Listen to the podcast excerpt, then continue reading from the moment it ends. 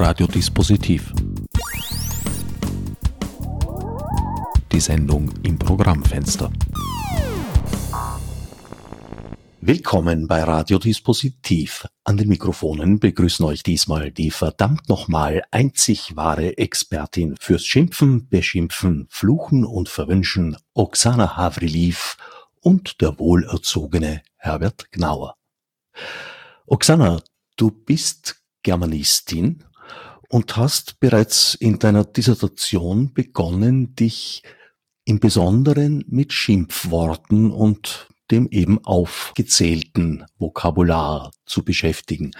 Wo kam dieses Interesse fürs Fluchen, Beschimpfen und Verwünschen her? Dieses Interesse kam in Wien im Jahre 1994. Dann kam ich als frisch gebackene ukrainische Germanistik-Studierende, das heißt schon Germanistik-Absolventin nach Wien zu einem kurzen ÖAD-Forschungsstipendium und ich wollte mich äh, mit dem Wienerischen äh, beschäftigen und war gleichzeitig auf der Suche nach einem äh, interessanten Thema für meine Dissertation. Dabei hatte ich zwei Kriterien. Das Thema sollte wenig erforscht und lebendig sein. Und ich blätterte in Wörterbüchern des Wienerischen, das fiel mir auf, dass es im äh, Wienerischen so viele Schimpfwörter gibt. Damals wusste ich noch nicht diesen Zusammenhang, dass es in jedem Dialekt viele Schimpfwörter gibt und deshalb sehen wir auch in Dialektwörterbüchern viele Schimpfwörter und umgekehrt äh, beruhen die Schimpfwörterbücher oft auf einzelnen Dialekten. Und eines Abends saß ich mit anderen ÖAD-Stipendiatinnen beim Heurigen und wir tauschten uns über unsere Forschungsergebnisse aus. Und ich sagte, ich kann immer noch ähm, kein passendes Thema für meine Dissertation wählen und erwähnte gleichzeitig eben diese Tatsache mit den Schimpfwörtern im Wienerischen. Und jemand sagte, nimm halt die Schimpfwörter. Also die sind lebendig und wenig erforscht. Alle haben gelacht, aber ich dachte, warum nicht? Und so habe ich mein äh, Promotionsthema gewählt. Dem du weiterhin treu geblieben bist. Ja, ich äh, bin dem Thema schon seit drei Jahrzehnten treu geblieben. Dabei hat es so Wendepunkte gegeben, als ich dachte, so jetzt äh, wirst du dich äh, anderen Themen wenden können. Also das war zum Beispiel vor ungefähr zehn Jahren der Fall, als mein großes FWF-Projekt äh, in Wien zu Ende ging und äh, ich mich auch äh, nach anderen Forschungsbereichen umschaute. Aber dann haben sich bei mir plötzlich viele Lehrerinnen und Lehrer äh, gewendet an mich mit der Bitte, in ihre Schulen zu kommen und mit den Kindern über die Schimpfwörter und über den Gebrauch von Schimpfwörtern und Schimpfausdrücken zu reden, weil verbale Aggression im schulischen ähm, Umfeld leider ein allgegenwärtiges Phänomen ist. Und dann habe ich angefangen, äh, eben die verbale Aggression in den Jugendsprachen und im äh, Sozialfeld Schule zu erforschen. Äh, habe dann ein wissenschaftskommunikatives Projekt äh, realisiert. An zwölf Wiener Schu Schulen waren das Workshops, also warum schimpfen wir und wie das anders geht. Und äh, dann kam äh, die Pandemie, die Covid-19-Pandemie und die expressive Lexik und Schimpfwörter gehören ja zur expressiven Lexik, hat dann auch während der Pandemie wichtige Rolle äh, gespielt, weil also mit Hilfe des Schimpfens haben wir unsere Ängste, aber auch unsere Unzufriedenheit mit der Situation abreagiert. Und ähm, also wir haben auch äh, interessante expressive äh, Wörter und Wendungen in, äh, also in diesen Werbeslogans, die zum Impfen aufrufen sollten oder zur sozialen Distanz aufbewahren. Äh, also fährt die Corona oder Ciao mit Au, äh, also das, diese expressive Sprache und das kann man auch äh, Schimpfwörter dabei, also Covidiot ist ein Internationalismus, den hat es in verschiedene Sprachen gegeben. Auch der Ausruf Euda, der hat auch wichtige Rolle gespielt, nicht? Wir erinnern uns, wie, wie das äh, für die äh, Hygienemaßnahme, die ersten Buchstaben, nicht? Wie, äh, ach, jetzt kann ich mich nicht mehr erinnern, wie das war. Euda buchstabiert mit Abstand halten, immer die Hände waschen, daheim bleiben, a Masken aufsetzen. Ja, so war das. Und äh, dann war kaum die äh, Pandemie vorbei, bricht in meinem Heimatland in der Ukraine der Krieg aus. Und als ich mich an diesen ersten Tag, den 24. Äh, Februar 2022 erinnere, als die ersten Bomben auf die friedlichen ukrainischen Städte fielen, dann explodierten gleichzeitig mit diesen Bomben auch die sozialen Medien mit Verwünschungen und aggressiven Sprechakten, die an Putin, an Okkupanten gerichtet waren. Und äh, ich konnte mich das erste Jahr eigentlich nur noch mit dieser Thematik beschäftigen, Sprache und Krieg. Das hat mich sehr äh, beschäftigt. Ich habe einen großen wissenschaftlichen Beitrag zu diesem Thema geschrieben und das Thema äh, Sprache und Krieg, Schimpfen im Krieg ist auch in mein neuestes Buch. Nur ein Depp würde dieses Buch nicht kaufen. Im Oktober gerade in diesem Monat bei Komplett Media Verlag erschienen. Also eben dieses Thema Sprache und Krieg ist auch wie ein roter Faden in äh, dieses Buch eingegangen. Da du nun die Ukraine erwähnt hast, möchte ich schon auch dazu sagen, dass du Germanistik in der Ukraine studiert hast. Wie kommt man in der Ukraine auf die Idee, Germanistik zu studieren? Ich habe in der Ukraine sowohl Germanistik studiert, als auch ich habe in der Ukraine promoviert. Also das heißt, meine Anfänge dieser wissenschaftlichen Karriere waren in der Ukraine. Ich habe auch äh, viele Jahre, also seit äh, 1993 bis äh, auch parallel, als ich in Wien war, da war ich noch an meiner äh, Alma Mater an der Nationalen Ivan Franko Universität in Lviv angestellt äh, und ich habe dort an der Fakultät für internationale äh, Beziehungen unterrichtet, also habe viel Erfahrung auch in, im Unterrichten des Deutsches als äh, Fremdsprache.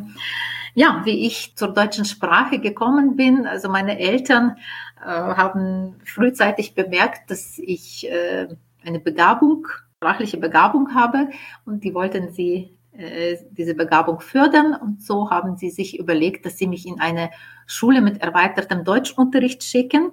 Das Deutsche hatte auch äh, also zu diesen Zeiten und auch bis in die 90er hinein hatte das deutsche äh, Tradition wegen der Zugehörigkeit äh, zur KK-Monarchie.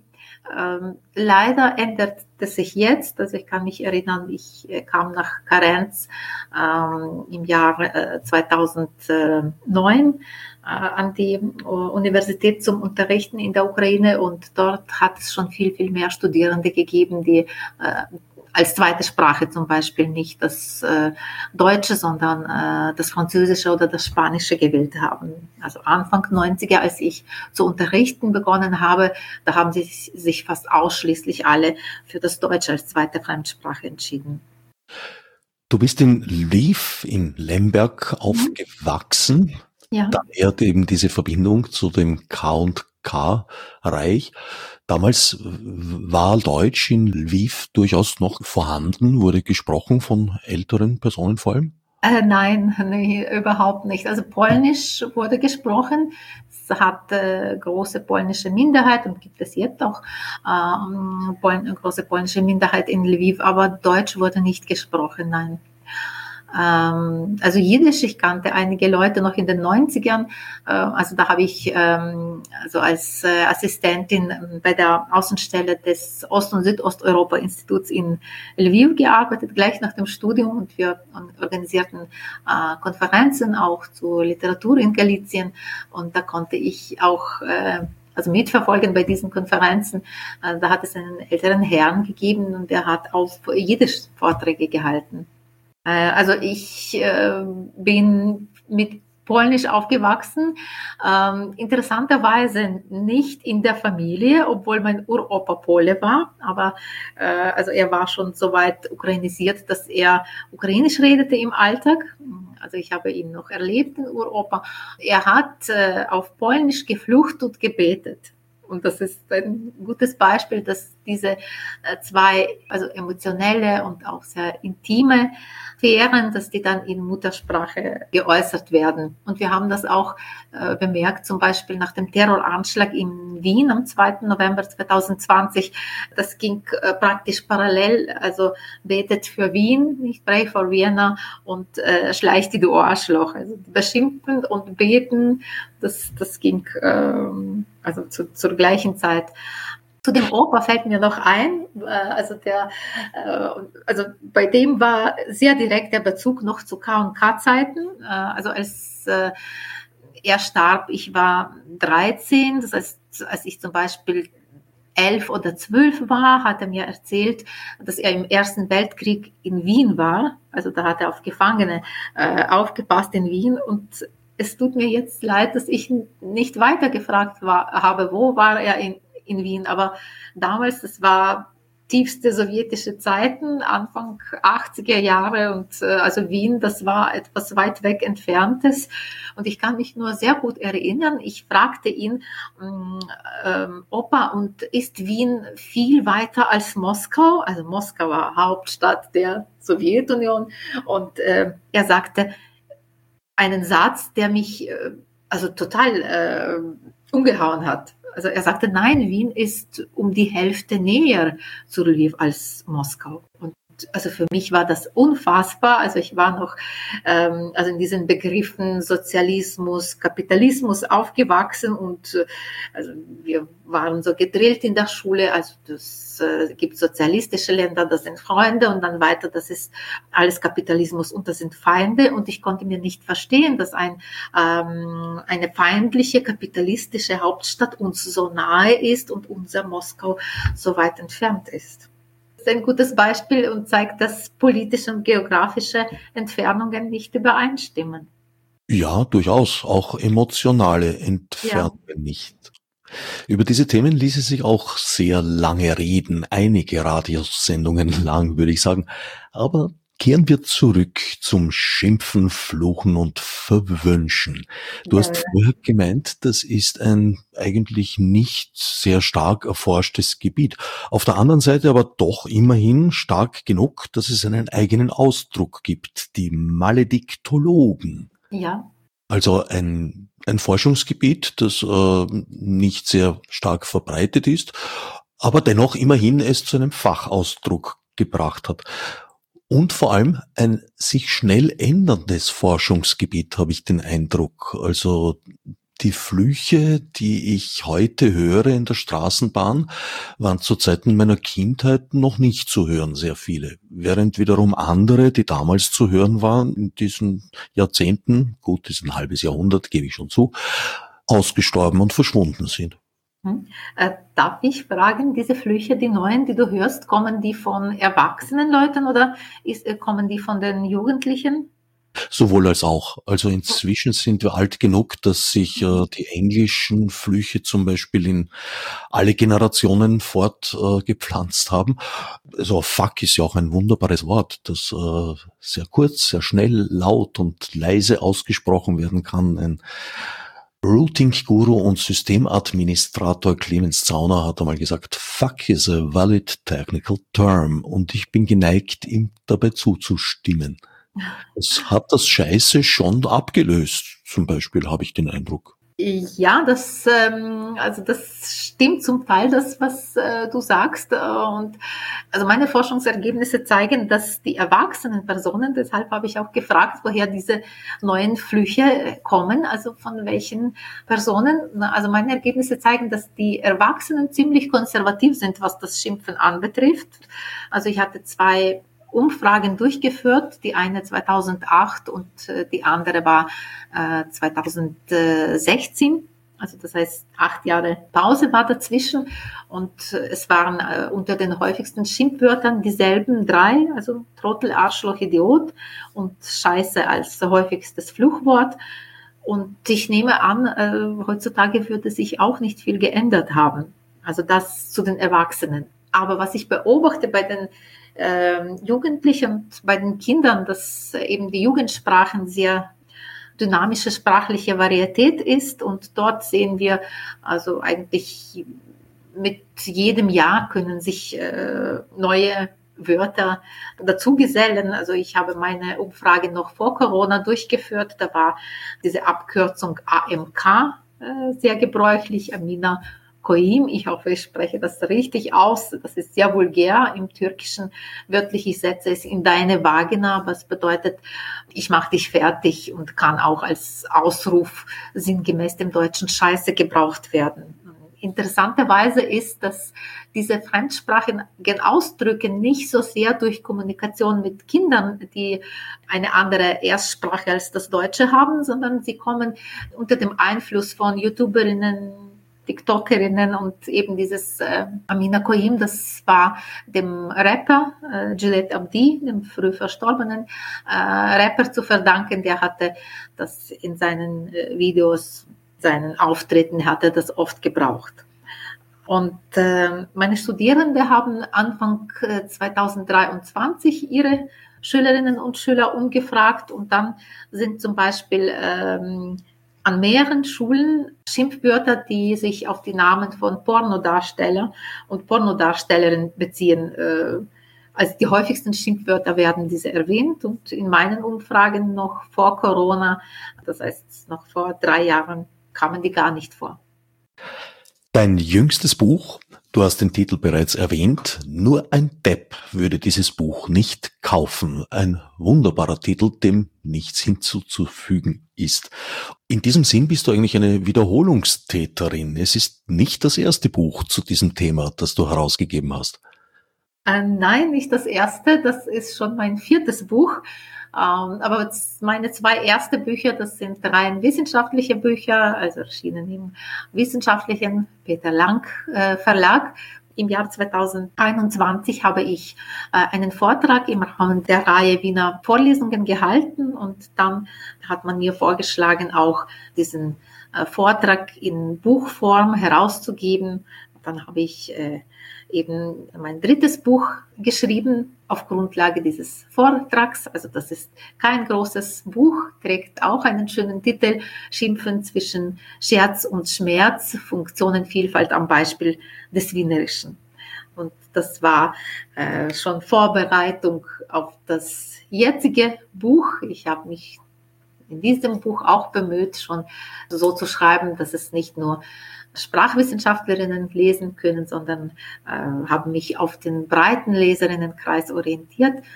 Äh, und das aktuellste Buch, nur ein Depp würde dieses Buch nicht kaufen, ist dann schon äh, ein populärwissenschaftliches Buch und auch, wie ich mit großer Freude höre, auch oft ziemlich unterhaltsames Buch. Das Buch hätte übrigens genau vor einem Jahr erscheinen sollen. Äh, ich äh, habe schon angefangen, Anfang 2022 an diesem Buch zu arbeiten. Und äh, ich kann mich sehr gut erinnern an den Abend, 23. Februar. Ich hatte damals den Vertrag unterschrieben erstes Kapitel war schon fertig. Ich habe mir das alles äh, eingeplant, also wie viele ähm, Kapitel ich in wie vielen Wochen schreiben soll, um bis Sommer fertig zu werden und bis Herbst äh, das fertige Buch zu haben. Und ich wollte diesen Vertrag zur Post bringen, an den Verlag schicken, aber es war äh, kalt, dunkel, so typisches Februarwetter. Ich habe ge gedacht, na, das kann bis morgen warten, was passiert.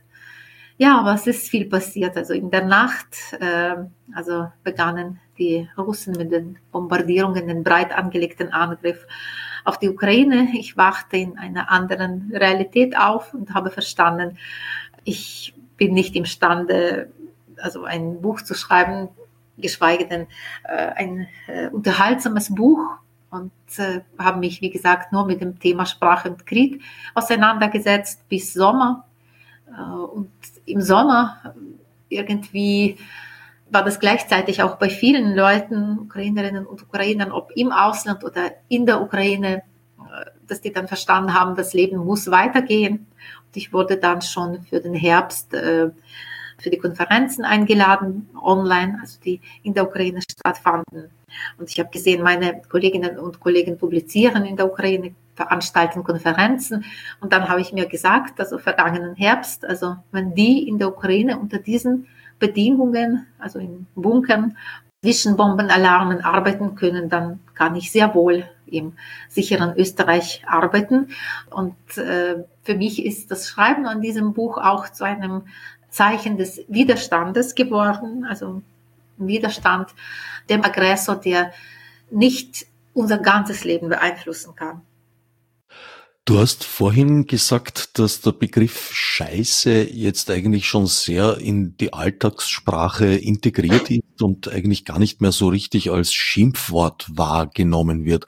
Auch das würde ich äh, als Beispiel für eine Veränderung, die während meiner Lebenszeit passiert ist, anführen, während das wunderbare alte Wort Hundsfott, das man in alten Shakespeare-Übersetzungen durchaus noch findet, dem bin ich in freier Natur nicht mehr begegnet. Also das dürfte ein ausgestorbenes sein. Herbert, du wirst staunen. Äh, ich bin mit dem Wort Hundsfott aufgewachsen. Du hast gefragt, ob es Deutsch gesprochen wurde. Es wurde nicht Deutsch gesprochen, aber diese deutsche Wörter, also Germanismen, also die waren in, äh, also in der Sprache, die ich hörte, und das war Elviva-Dialekt, Elviva-Urbanolekt, also die waren dort äh, präsent und die sind bis jetzt dort präsent. Also Hunsfort jetzt vielleicht nicht, aber zu meiner Kindheit war das ein gebräuchliches Wort, und zwar, das war ein Kosewort ähm, über lebhafte Kinder. Also als ich und meine Cousine auf dem Lande bei der Oma äh, also herumgetollt haben, dann hat sie uns also Hundsfotte genannt aber scherzhaft liebevoll. Und ich habe nicht gewusst, was es ist und ich habe das sehr, sehr viel später, erst als ich angefangen habe, mich mit Schimpfwörtern zu beschäftigen, habe ich dieses Wort äh, erfahren. Was es in der Westukraine bis jetzt gibt, und zwar sehr, sehr häufig. Das ist die Verwünschung und die Verwünschungen, das ist ein für das ukrainische typischer äh, aggressiver Sprechakt. Und wir in der Westukraine haben die Verwünschung Schlag bitte betrafel. Das ist äh, nichts anderes als an die ukrainische Grammatik angepasste, der Schlag soll dich treffen. Schimpfworte überschreiten also manchmal Sprachgrenzen, wobei sich die Bedeutung ändern kann. Weil ja. Shakespeare im Zusammenhang dürfte Hundsfott, also in der Übersetzung des 19. Jahrhunderts natürlich, ein ziemlich starkes Schimpfwort gewesen sein. Äh, ja, das nehme ich an, dass es ziemlich stark war. Und du hast vorher Scheiße erwähnt. Also ich äh, habe in meinen Umfragen äh, Leute, also unsere Generation äh, ungefähr oder älter, ein äh, bisschen älter vielleicht. Und sie haben gesagt, in meiner Kindheit habe ich noch für Scheiße eine Ohrfeige bekommen. Ja, Ohrfeigen habe ich keine mhm. gekriegt dafür, aber es war ein, ein Unwort, wie man so schön ja. sagen kann. Es hat mich übrigens äh, sehr überrascht. Also ich habe unterschiedliche ähm, Wörter aus Wörterbüchern des Wienerischen herausgeschrieben und es hat mich gewundert, für die äh, Ohrfeige ungefähr 15 Bezeichnungen habe ich herausgeschrieben. Ganz eng differenziert bis Ohrfeigen, die mit Knöchel gemacht wird, nicht? Also Dachtel und Nussen, nicht? Also spezifische Techniken, eine Ohrfeige zu geben. Ja, in dieser Liste habe ich die verkehrte vermisst. Das ist eine Ohrfeige auf gut Wienerisch mit der verkehrten Hand, mit der Rückseite. Aha, oje. Das muss besonders schmerzhaft sein. Ja, ist eine gesteigerte Ohrfeige. Die verkehrte habe ich noch nie gehört. Das werde ich mir merken. Du beschreibst in deinem Buch auch, dass Begriffe sowohl als Schimpfworte als auch als große Formen in Einsatz sein können, vor allem dann in Diminutiv, in der Verkleinerungsform. Da ist Scheiße, glaube ich, auch wieder ein ganz gutes Beispiel, wo Scheiße und, und Scheißdepp oder alle diese Kombinationen, Scheißkerl sich an den Kopf werfen kann. Aber das Scheißerl ist dann zum Beispiel schon wieder lieb. Ja, also mit Verkleinerungssuffixe kann man jedes Schimpfwort dann schnell in ein Kosewort umwandeln oder auch mit Attributen, nicht? Also Scheißer ist ein Schimpfwort, aber kleiner Scheißer ist schon ein Kosewort und insbesondere auch mit Possessivpronomen, nicht? Also mein kleiner äh, Scheißer äh, oder mein kleines Scheißerchen nicht, also dieses mein, äh, das trägt auch dazu bei, das Schimpfwort in ein Kosewort umzuwandeln. Aber Ausschlaggebend ist natürlich äh, der kommunikative Rahmen, also wer zu wem das, äh, das sagt, also welche, in welcher Beziehung stehen sich die Leute zueinander. Also diese scherzhaften Schimpfwörter, die funktionieren sehr gut im äh, Kreis der uns nahestehenden Leute, also wie Freundinnen, Freunde, Kolleginnen, äh, Geschwister. Also die Leute müssen Kenntnisse über die andere Person haben, über ihre Werte, ihre Einstellungen, ihre Reaktionen, äh, auch Schwachstellen, also kein Wort sagen, worauf diese Person äh, besonders empfindlich reagieren würde. Unter diesen Bedingungen können dann auch für andere Leute ziemlich starke vulgäre Schimpfwörter dann äh, als Kosewörter scherzhafte Wörter funktionieren und äh, mit solchem Gebrauch von Schimpfwörtern werden nahe Beziehungen demonstriert. Ja, schaut, unsere Freundschaft ist so eng, also wir können uns sogar schlimmste Wörter erlauben. Also ich nenne das verbundenheitsdemonstrierende Funktion des Gebrauchs von Schimpfwörtern. Es hängt also sehr vom Zusammenhang ab und auch vom Tonfall natürlich. Ja ich glaube, man muss ja teilweise als Beschimpfter das Wort und auch vielleicht als Schimpfender manchmal oder Schimpfende äh, das Wort gar nicht so richtig verstehen. Also die befreiende, verfluchende oder welche auch immer angezielte Wirkung lässt sich ja eigentlich auch allein mit dem Tonfall erzeugen. Absolut, das ist auch das, was äh, viele äh, Personen, die ich befragt habe, unterstreichen. Also viele sagen, ich muss nicht mit starken Schimpfwörtern schimpfen. Ich kann auch mit äh, schwächeren oder gar mit neutralen Wörtern, also ich kann statt einer äh, eines äh, vulgären Fluches kann ich einfach na sowas Blödes ausrufen und das befreit mich genauso wie die vulgären Schimpfwörter. Aber es muss laut sein. Also also beim Schimpfen, Schimpfen kommt es auf den Ton an. Obwohl es wiederum andere Personen gibt, die sagen, nein, es muss schon ein äh, stärkeres Wort sein und dieser Tabubruch muss dabei sein. Erst dann empfinden sie diese kathartische Wirkung. Naja, dazu fiel mir ein, dass erstens einmal die empfundene Lautstärke nicht immer mit der physikalischen äh, übereinstimmt und durchaus etwas leise gezischt ist natürlich auch eine ganz hohe emotionale äh, Komponente hat. Und, das und, wollte ich gerade sagen, dass es beim Schimpfen oft diese Polaritäten gibt, auch polare Funktionen, also Schimpfen als Ersatz und Schimpfen als Provokation zur physischen Aggression. Und eben auch dieses Polare sehen wir im Ton, also, also Schimpfen als lautes Schreien, aber Schimpfen als äh, dieses Zischen, das du eben erwähnt hast, das kann auch sehr bedrohlich sein. Schimpfworte, auch das beschreibst du in deinem Buch eingehend, sind sehr regional. Also sind dann auch oft schwer zu übersetzen, weil der Begriff in den unterschiedlichen Kulturräumen unterschiedliche Bedeutungen hat. Also du erwähnst da zum Beispiel das Affe, die Beschimpfung als Affe im Chinesischen oder im Japanischen auch ein sehr, sehr starkes Schimpfwort ist, während bei uns im Deutschen du blöder Affe ja eigentlich eher was harmloses ist.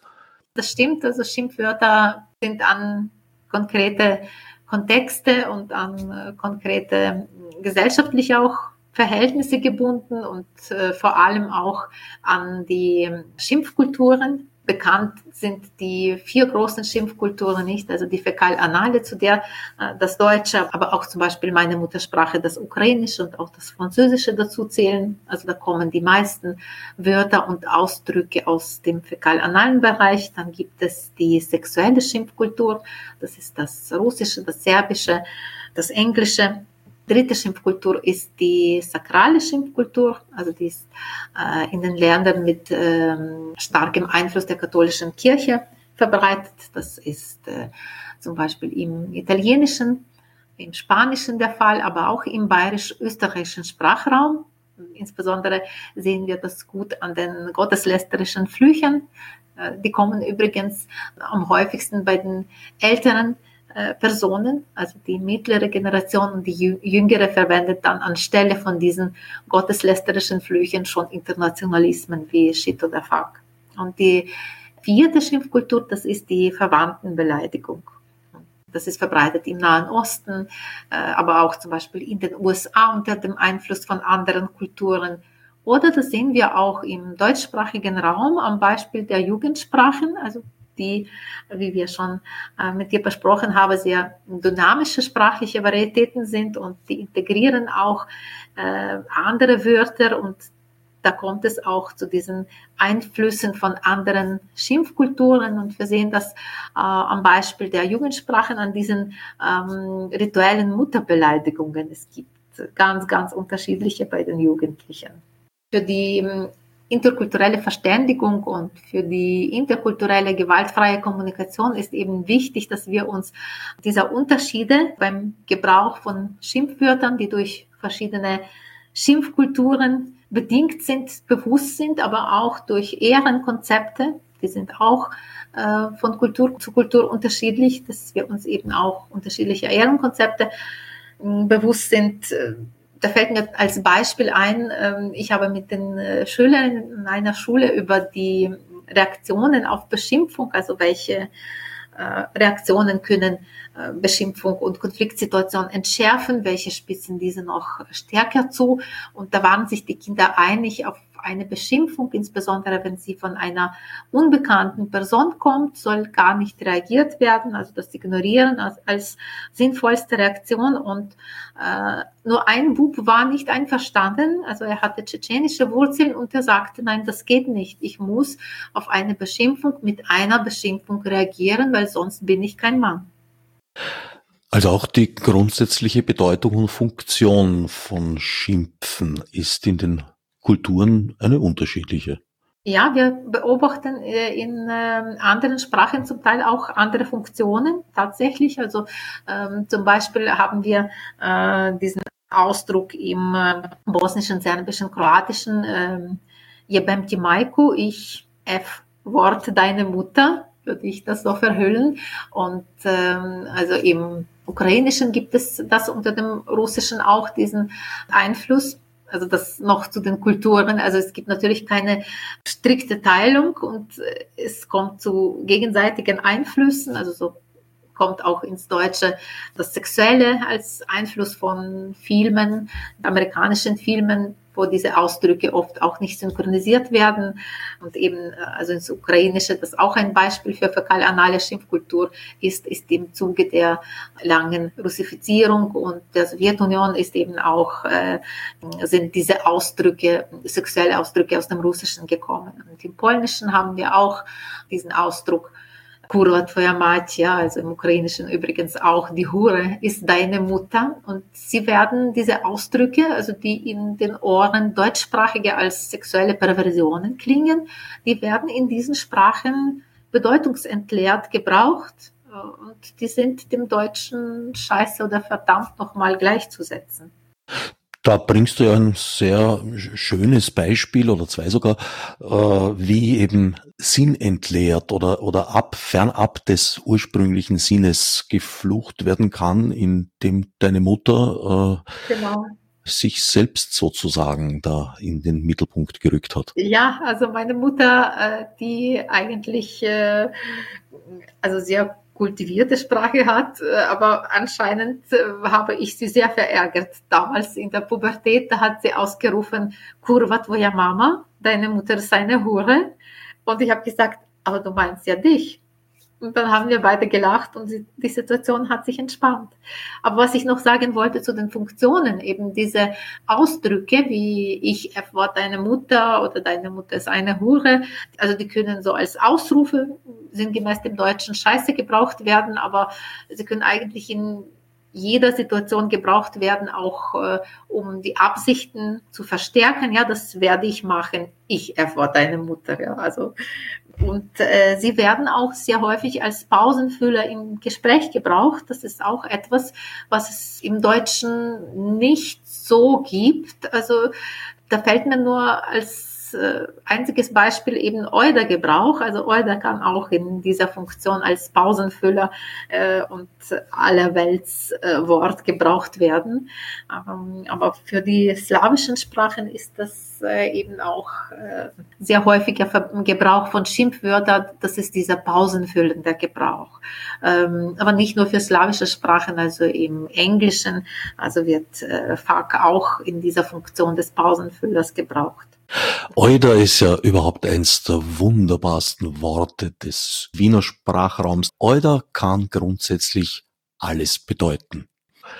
Also ein, ein einziges Wort kann ein, ein unglaublich großes Bedeutungsspektrum haben. Euder ist das sicher äh, der Spitzenreiter. Aber ja, auch Scheiße kann in den verschiedensten Zusammenhängen gebraucht werden. Zum Beispiel Scheiße ist das schön. Ja, also das Schimpfwörter können auch, insbesondere Flüche, können auch zum Abreagieren von positiven Emotionen gebraucht werden. Und da hast du gerade gutes Beispiel mit Scheiß angeführt. Du hast vorher sehr viel verglichen zwischen Wien und Ukraine und anderen Weltgegenden. Ist Wien ein Ort, an dem besonders viel geflucht und geschimpft wird? Diese Frage wird mir oft gestellt und die Wienerinnen und Wiener gelten angeblich als äh, mürrisch und äh, unzufrieden. Ich würde nicht sagen, dass die Wienerinnen so mürrisch sind und so gerne schimpfen. Also es gibt zum Beispiel auch diese Vergleiche immer, nur Paris ist unfreundlicher und ich glaube, das ist bei Wienerinnen und Wienern vielleicht, ähm, vielleicht fühlen sie sich verantwortlich, diesem Stereotyp zu entsprechen. Aber ich würde nicht sagen, dass in Wien mehr geschimpft wird als irgendwo. Ich hatte übrigens gestern ein ähm, Interview mit einem äh, deutschen Sender und also die haben schon gemeint, also dass die Österreicherinnen und Österreicher viel kreativer schimpfen als die Deutschen. Also ich muss sagen, ich kenne nur das Schimpfen im Wienerischen, auch nicht in anderen Bundesländern. Also ich habe das Schimpfen in, und die Schimpfwörter in anderen Bundesländern nicht erforscht. Also für mich ist das schon kreativ, aber ich kann nicht sagen, ob das kreativer ist als die Deutschen oder andere Nationalitäten. Also obwohl, also zum Beispiel, ich kann schon, was einzelne Sprechakte anbetrifft, da gibt es zum Beispiel äh, einen Sprechakt, das ist das Verwünschen und äh, dieser Sprechakt ist äh, insbesondere im Jiddischen sehr kreativ und äh, die Verwünschungen, die wir im Wienerischen haben, also stehen unter dem Einfluss des Jiddischen. Zum Beispiel meine Lieblingsverwünschung ist, äh, du sollst Kratze am Arsch und zu kurze Hände zum Kratzen haben. Also das äh, ist in Anlehnung an jiddische Verwünschungen. Die haben immer diese zweiteilige Form. Also es gibt eine Verwünschung, die gibt es auch im Wienerischen, die gibt es auch in äh, meiner Muttersprache, dem Ukrainischen. Und das ist diese typische jiddische Verwünschung. Also es wird etwas Schlechtes gewünscht alle Zähne sollen dir ausfallen. Und dann, als wäre das nicht schlimm genug, wird im zweiten Teil noch verstärkt, bis auf einen, damit du weißt, wie sich die Zahnschmerzen anfühlen. Und dann gibt es auch noch eine Form von Verwünschungen im äh, Jiddischen und da wird im ersten Teil etwas Gutes gewünscht, wie zum Beispiel 100 Jahre sollst du werden. Nach einer Pause sagt man sofort. Das heißt, im zweiten Teil wird äh, dieses Positive dann zunichte gemacht. Oder du sollst 1000 Euro gewinnen und das ganze Geld für die Arztrechnungen verbrauchen. Und es gibt viele, viele andere Verwünschungen, die nach diesem Muster gebildet werden. Und äh, eben, ich finde auch äh, Verwünschungen im Ukrainischen sehr schön. Da gibt es äh, auch äh, euphemistische Verwünschungen wie gut soll es dir gehen oder gesund sollst du bleiben, mit einem Nachdruck ausgesprochen, werden sie äh, unverkennbar als Verwünschungen wahrgenommen. Also diese euphemistische Schimpfausdrücke mag ich auch im Wienerischen. Mir gefällt besonders gut äh, die Aufforderung, hab mich gern oder du kannst mich gern haben. Oder äh, ich mag im Wienerischen auch sehr diese Erweiterungen von Aufforderungen. Also äh, rutscht mir der Buckel runter, das kennen alle, aber Erweiterung und Rutsch mit dem Zunge, das äh, ist dann also nicht so häufig, aber sehr interessant. Oder äh, geh in Arsch, weil in Hümme kommst eh nicht. Diese Erweiterungen finde ich spannend. Hupf in Gatsch und Schlagwellen. Ja, richtig. Hupf in Gatsch und Schlagwellen, das habe ich vergessen, aber das steht auch im Buch drin. Aber ich weiß nicht, ob das unter jungen Menschen noch so verbreitet ist. Ich muss da an Georg Danzer denken, was ja auch schon ein Zettel her ist. Du hast dich auch mit geschlechtsspezifischen Unterschieden im Fluchen, Schimpfen und Verdammen beschäftigt und kommst da zu einem eigentlich überraschenden Resultat. Ja, weil es äh, gibt diese intuitiv vertretene These, die Männer würden mehr schimpfen und die würden auch vulgärere äh, Wörter und Wendungen gebrauchen. Und meine Forschungsergebnisse haben das nicht bestätigt. Ähm, also was das äh, Schimpfvokabular anbetrifft, dann ist das aus geschlechtlicher Hinsicht homogen. Sogar bei den Frauen äh, gibt es mehr Attribute. Also das Schimpfvokabular von Frauen ist vielleicht noch ein bisschen bunter als äh, von den Männern. Und die Unterschiede habe ich äh, lediglich bei der Wahrnehmung von äh, Schimpfwörtern festgestellt. Also bei mir war eine der Fragen bei der Umfrage, welche Schimpfwörter sind für Sie persönlich die schlimmsten? Welche möchten Sie nie an Ihre eigene Adresse hören? Und äh, die Frauen haben dort in erster Linie Schimpfwörter erwähnt, die sich auf ihr Aussehen und auch auf ihr Alter richten und die Männer Schimpfwörter, die sich auf die Charaktereigenschaften und ihre Leistungen äh, richten, erwähnt. Und äh, auch die, die Mutter mit beleidigen, also Hurensohn zum Beispiel ist auch ein sehr beleidigendes Schimpfwort für einen Mann. Da käme jetzt in fernöstlichen Kulturen die Schildkröte ins Spiel. Ja, genau. Weil die mit mehreren Männchen kopuliert und wenn wir diese Hintergründe nicht kennen, dann können wir denken, aha, das ist eigentlich kein schlimmes Schimpfwort. Du Sohn einer Schildkröte. Aber wenn wir dann diese tiefere Bedeutung kennen, ist es eigentlich du Hurensohn, nicht? Du beschreibst auch, wie Schimpfworte ihre Bedeutung verlieren können und gekapert werden können und in sozusagen der negative Kontext genommen. Ein Beispiel dafür wäre schwul, nachdem die Schwulen, die damals äh, korrekt als Homosexuelle mhm. bezeichnet mhm. wurden, beschlossen haben, diesen Begriff für sich selbst zu verwenden, war kein Schimpfwort mehr. Ja, das ist der Prozess der Bedeutungsverbesserung durch Selbstbezeichnung und das beobachten wir auch an anderen Schimpfwörtern, zum Beispiel mm, also die äh, Wiener Tuschenkapelle, nicht? Also da gibt es auch das Wort, das übrigens jetzt schon sehr, sehr selten geworden ist. Also in meiner Umfrage der Schülerinnen und Schüler 2008 kam das sehr häufig vor und äh, in den Umfragen, die ich dann 2018 durchgeführt habe, wurde das Wort kein einziges Mal erwähnt.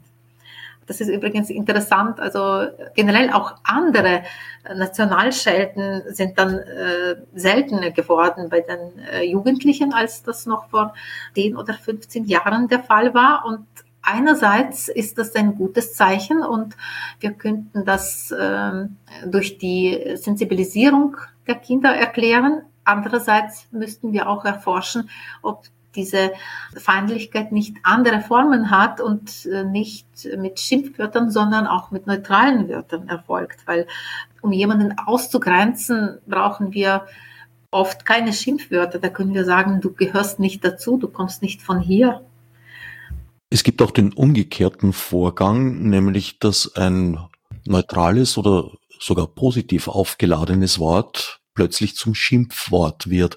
Da fiel mir der Querdenker ein. Das war eigentlich in meinem Sprachgebrauch immer ein Kompliment. Inzwischen ist dieser Begriff, also das wurde in meinem Sprachempfinden zum Schimpfwort.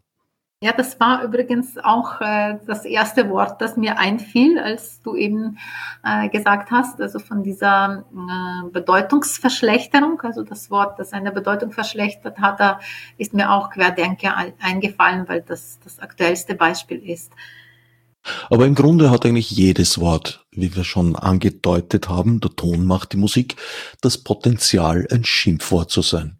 Äh, ja, also im Kontext kann jedes äh, neutrale Wort als Schimpfwort funktionieren. Also das beschreibt Sigmund Freud in einer Krankheitsgeschichte von einem Patienten, der erzählt, äh, dass er als Kind sich über seinen Vater geärgert hat, aber noch keine Schimpfwörter kannte und äh, er hat seine Wut auf die Art und Weise ausgelassen, dass er den Vater äh, beschimpft hat, indem er die Gegenstände, die er um sich gesehen hat, ausgerufen hat. Ja, du Stuhl, du Tisch, du Handtuch und so konnte er sich von seinen negativen Emotionen abreagieren. Und ich wollte das äh, auch ausprobieren an meinem Kind, äh, als er das Wort äh, blöd nach Hause gebrachte und bei jeder Gelegenheit, ob ich ihm nicht erlaubt habe, länger Trickfilme zu schauen und das Essen gegeben habe, das gesund, aber vielleicht nicht sein Lieblingsessen war, ihm aufgetischt habe. Mama blöd, hat er dann gesagt. Dann habe ich ihm gesagt, äh, ich verstehe, dass du böse auf die Mama bist, aber so ärgert man sich nicht.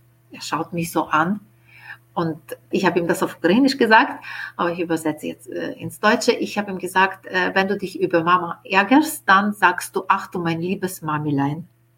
Und das hat tatsächlich funktioniert eine Zeit lang. Also das war sehr lustig. Die Mütter im Park, wo wir zusammen äh, mit Kindern spazieren waren, haben sich totgelacht. Also als er sich ärgerte, hat er mit dem Fuß gestampft und ach du mein liebes Marmelein ausgerufen. Und auf diese Weise die negativen Emotionen ist äh, dieser kleine Knirps losgeworden das arme Kind sprachlich in die Irre geführt. Ist ja. eine fast schwarze Pädagogik. Nein, aber gleichzeitig sehen die Kinder lernen die Kinder, es ist normal, negative Emotionen zu haben, die gehören zu unserem Leben und ähm, es ist auch äh, manchmal äh, notwendig zu schimpfen, aber es ist durchaus möglich, auch ohne Schimpfwörter zu schimpfen. Und ich habe auch äh, mit Kindern in der Volksschule Workshops durchgeführt, Schimpfen ohne Schimpfwörter. Und das fanden sie auch sehr interessant, dieses Experimentieren mit der Sprache. Eine spezielle Form der Schimpfworte sind die Flüche. Kann man da sagen, in welchen Situationen schimpfen wir eher, in welchen wird eher geflucht und verwünscht? Mhm. Ich betrachte Schimpfen, also das ist als Überbegriff und es gibt verschiedene Schimpfformen, also ich nenne sie aggressive Sprechakte und das ist die Beschimpfung, also der Fluch, Verwünschung, Drohung, aggressive Aufforderung, das sind so die häufigsten.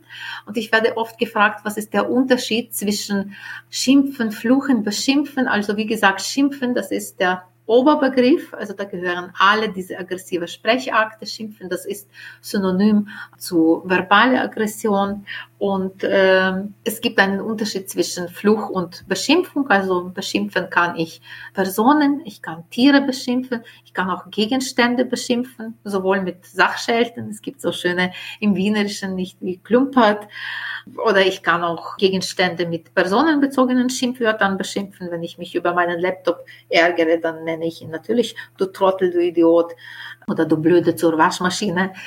Und ähm, Flüche, also Fluch, das ist ein aggressiver Sprechakt, der sich nicht an Personen, sondern an Situationen richtet. Das heißt, wenn wir uns irgendwo an der Kante stoßen, wenn uns ein Missgeschick passiert und wir verdammt nochmal Scheiße oder Fuck oder Shit äh, ausrufen, dann handelt es sich um das Fluchen, um den Sprechaktfluch. Äh, also das heißt, es wird oft äh, reflexartig äh, geschimpft, also im Alltag, wie gesagt, oder beim Basteln oft, äh, also fluchen wir, wenn wir uns da mit dem Hammer auf die ähm, Finger hauen. Äh, was die Situationen anbetrifft, wo nicht nur geflucht, sondern auch beschimpft und verwünscht äh, wird. Also wenn ich die Befragten frage, dann antworten sie spontan im Auto. Also das Autofahren, das ist eine so ähm, für das Schimpfen sehr typische Situation. Ja, weil es eine gewisse Anonymität bietet. Ja. Man ist abgeschlossen, man wird nicht gehört. Der umgekehrte Fall ist im Internet, wo man eigentlich sehr wohl öffentlich ist, sich aber anonym wähnt. Und das ist ja, ja wohl ein Hauptnährgebiet von Hate Speech. Stimmt, das verleitet dazu, diese Hassrede auszuüben. Und ähm, was ich noch hinzufügen würde, also das ist, also ich werde auch äh, oft gefragt, ob äh, jetzt mehr geschimpft wird als früher. Und ich glaube, jetzt äh, ist das mehr sichtbar. Ich glaube nicht, dass es mehr ist, nur die Leute verbringen viel Zeit auf sozialen Medien und das ist sehr sichtbar, diese aggressive Sprechakte auf sozialen Plattformen. Und früher war das im Kreis nahe Leute oder im Familienkreis, wo wir uns da am Feierabend äh, aufgeregt haben über die Kolleginnen oder Kollegin oder Chefin oder den Chef. Also das heißt, das war nicht so sichtbar. Ich würde nicht sagen, dass es mehr ist.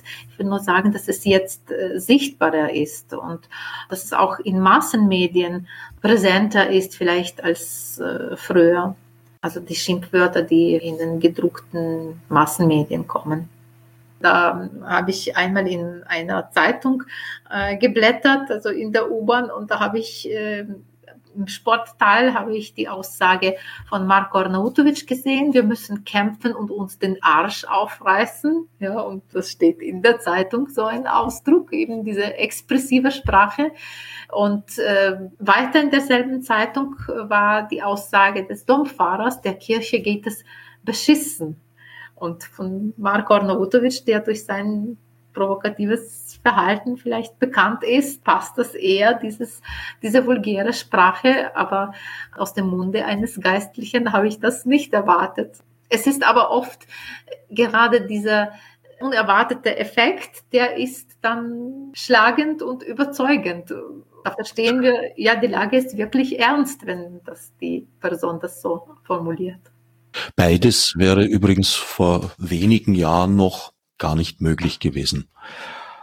Also insofern behaupte ich schon, dass sich da sehr vieles verschiebt, dass eben äh, die Integration in den Alltag stärker ist vielleicht als früher, dass das Schimpfen in der Öffentlichkeit, äh, ja, ich weiß es nicht, die soziale Schichtung ist wahrscheinlich schon auch gegeben. Ähm, das ist ähm, übrigens äh, die Tendenz, die in vielen Sprachen zu beobachten ist. Die nennt sich die äh, Verrohung, also sprachliche Verrohung. Ähm, und ich würde auch sagen, das ist eine gewisse Normalisierung der Pejorativität, nicht? Und äh, diese Bedürfnis, sich expressiv zu äußern, die, die ist auch stärker als früher.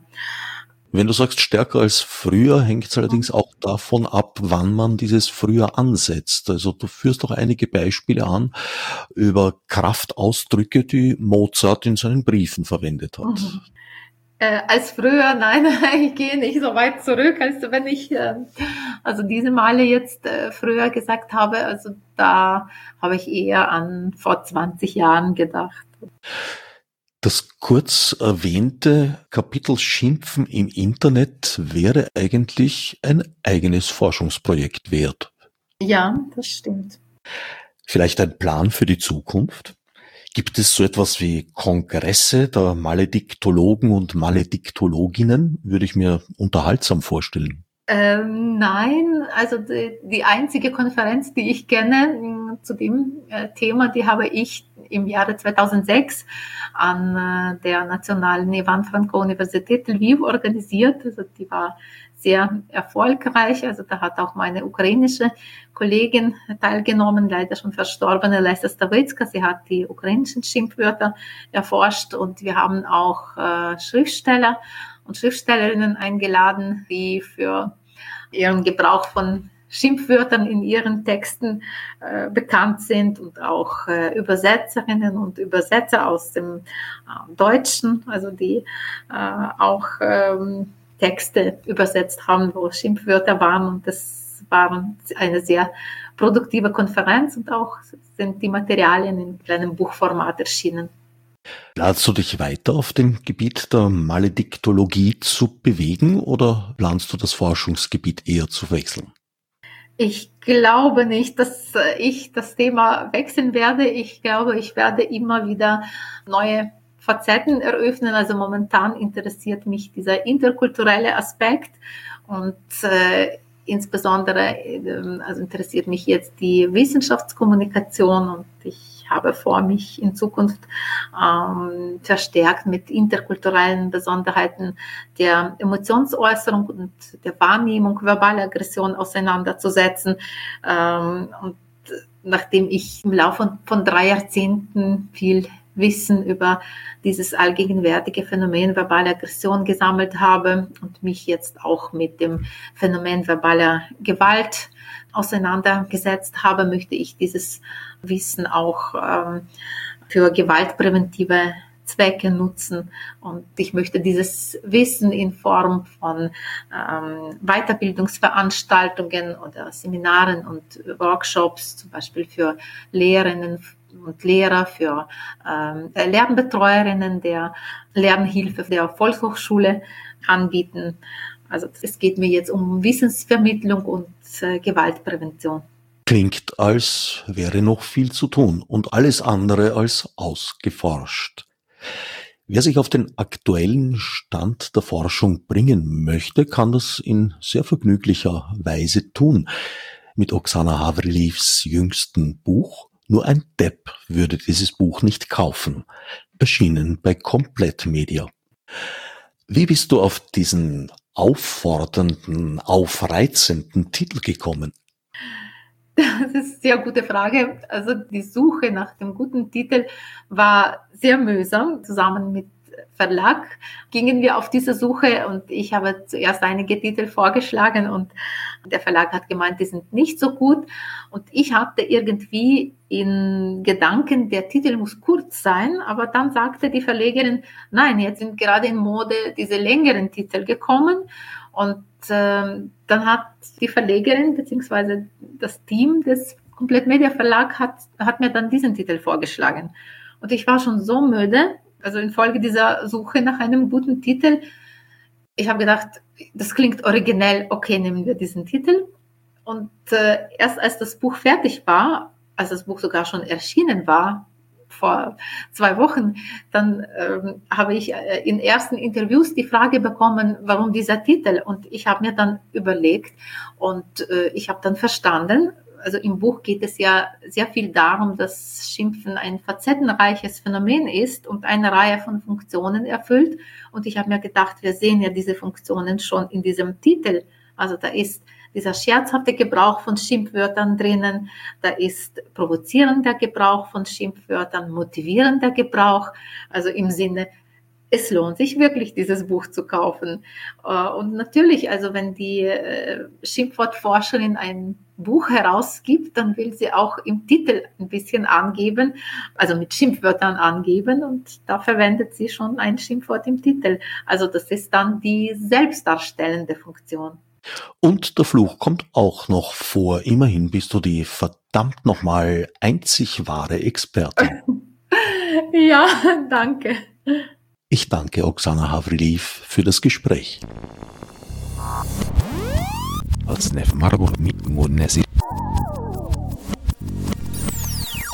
Fichte subsidiar